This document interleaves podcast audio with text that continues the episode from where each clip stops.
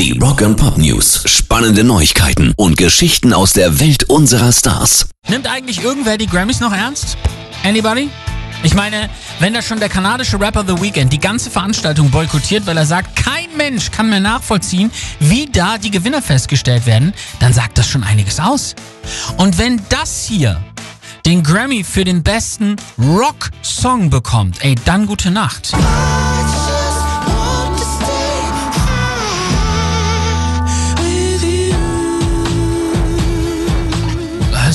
Solides Ding, das hat doch mit Rock überhaupt nichts zu tun. Brittany Howard mit Stay High. Nur witzig, weil ein, ein riesengroßer schwarzer Schauspieler das singt. Oder so tut. Best Rock Performance geht an Fiona Apple mit Jamaica. Also sorry, das ist so ein bisschen wie mit dem Echo. Der Grammy schafft sich gerade selber ab. Rock and Pop News. Wir haben letzte Woche gemeldet, dass ein bislang unbekannter Song von Ronnie James Dio aufgetaucht ist, vermutlich in Zusammenarbeit mit Black Sabbath. Und darüber ist Tony Iommi jetzt gar nicht glücklich.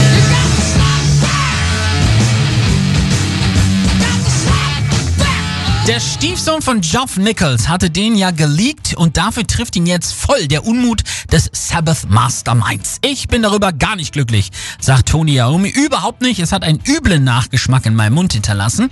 Denn zu dem Zeitpunkt, als wir das aufgenommen hatten, war Geoff gar nicht mehr beteiligt an der Band. Da hatte ich Geoff gar nicht da. Den Bass darauf spielt tatsächlich Ronnie James Dio. Und es wurde einfach in der Lounge auf einer Kassette aufgenommen. Ja. Da kann man den Unmut schon verstehen. Es bedeutet aber auch, es ist tatsächlich eine Black Sabbath Aufnahme. Pairs Rock and Pop News.